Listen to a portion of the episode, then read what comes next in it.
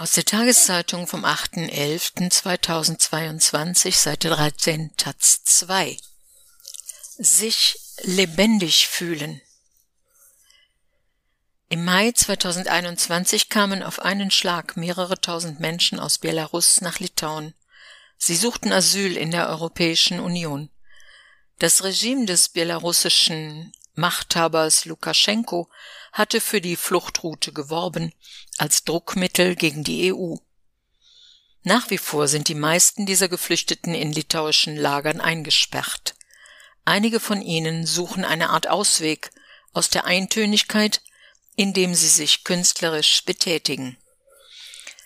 Aus Medininkai und Kirbatei Gabriela Ramirez ich habe Ihre Gemälde und Zeichnungen gesehen, sagt einer der Sicherheitsmänner, während er meine persönlichen Sachen durchsucht. Wie die von Leonardo da Vinci. Wir sind in einem knallblauen Schiffscontainer in Medininkai, einem litauischen Dorf direkt an der Grenze zu Belarus.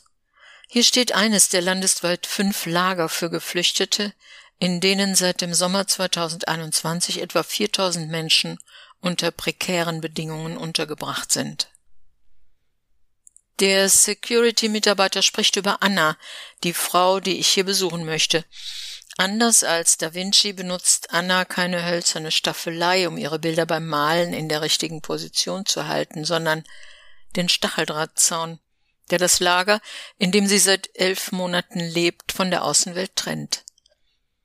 Es ist so traurig, dass so viele Da Vincis hier inhaftiert sein müssen, antworte ich dem Sicherheitsmann. Er nickt, während er wohl nach der richtigen Antwort sucht, dann bricht er die Stille.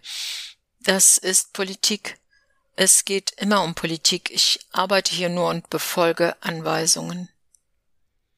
Dann schaut er weiter in die Taschen, in denen ich Rahmen, Leinwände, Wasserfarben, Pinsel und andere Materialspenden ins Lager bringe. Eine Initiative namens Senus Gruppe hat sie eingesammelt. Sie unterstützt seit November 2021 die Migrantinnen. Anna hat ein ansteckendes Lächeln. Sie sagt, sie könne sich nicht erinnern, wann sie das letzte Mal Besuch hatte. Manchmal dürfen Fremde sie wegen ihrer Kunst besuchen. Ich spreche mit Eva.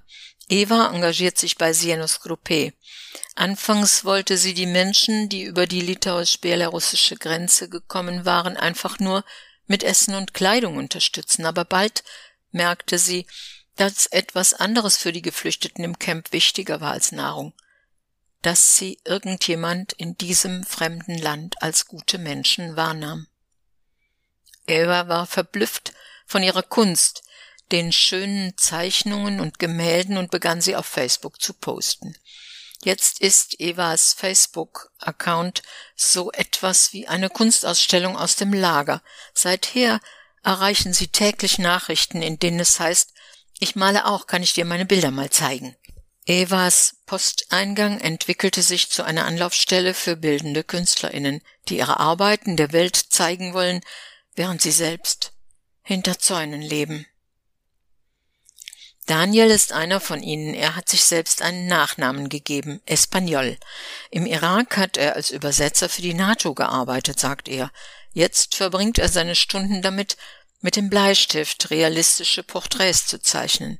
Steve Jobs, Papst Johannes Paul II. und Dalia Grybauskaite, die ehemalige Präsidentin von Litauen, sind dabei. Aber er malt nicht nur bekannte Persönlichkeiten für Daniel, ist seine Kunst auch eine Möglichkeit, sich derer zu erinnern, die weit entfernt leben, während er festsitzt. Daniel lebt im Lager Kyrbatei auf der anderen Seite des Landes, bei der Grenze zur russischen Oblast Kaliningrad. Offiziell heißt das Lager Kyrbatei Foreigners Registration Center.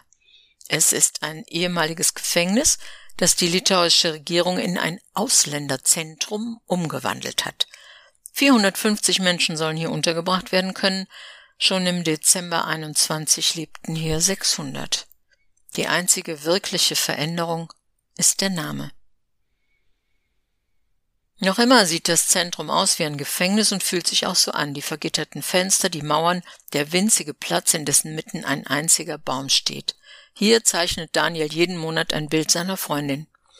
Elf Bilder sind es schon. Daniels Arbeit ist markant und intim. Sie vermag es, die Aufmerksamkeit jeder Passantin zu erregen, auch die der Wächter und des Küchenpersonals, die Daniel schon viele Male gebeten haben, ihre Kinder zu zeichnen, ihre Frauen, ihre Freunde.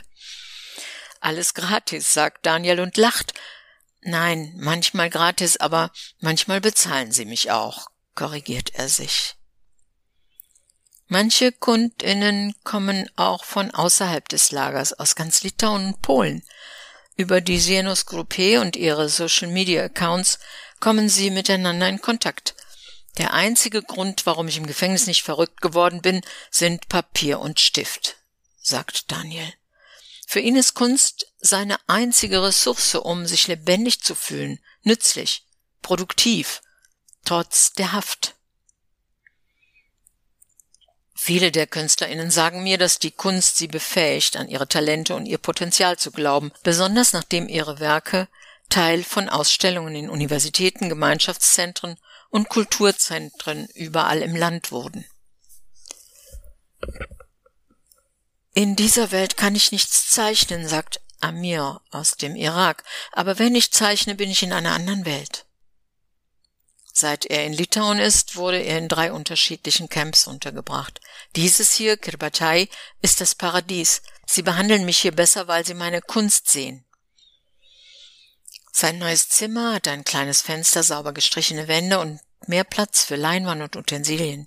Hier verbringt er mindestens sieben Stunden pro Tag. Ich kann hier nichts machen, also male ich, sagt Amir.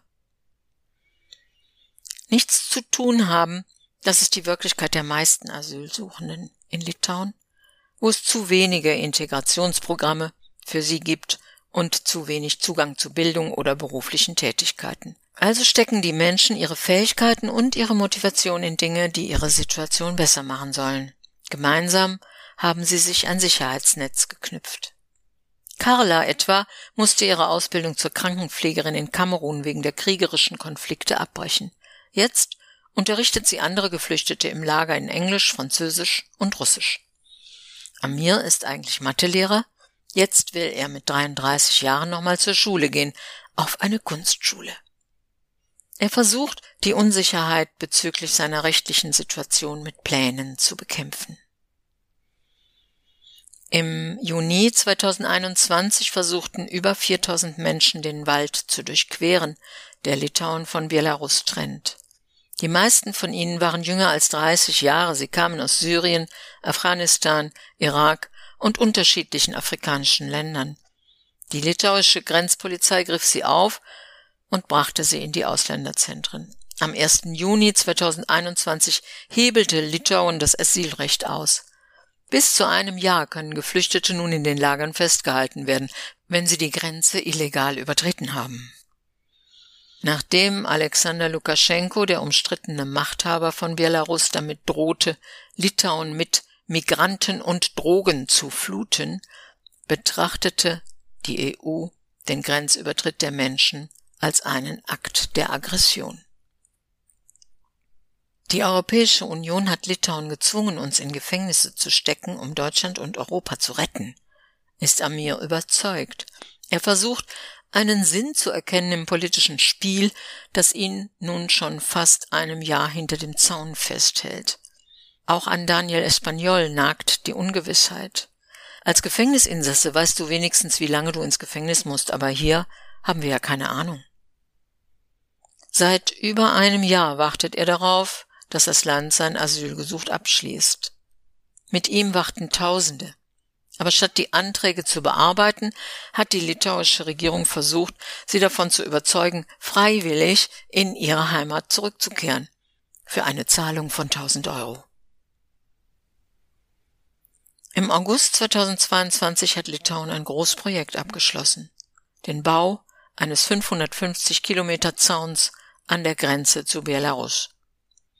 So sollen Flüchtende draußen gehalten werden. Die KünstlerInnen im Lager hingegen wollen einfach nur raus. Auch wenn das Lager eine Inspirationsquelle sein kann, machen sie noch immer Kunst hinter Gefängniszäunen. Alle Namen sind von der Redaktion geändert. Der Text erschien zuerst auf dem internationalen Journalismusportal unbiastenews.org, übersetzt aus dem Englischen von Johannes Drostowski.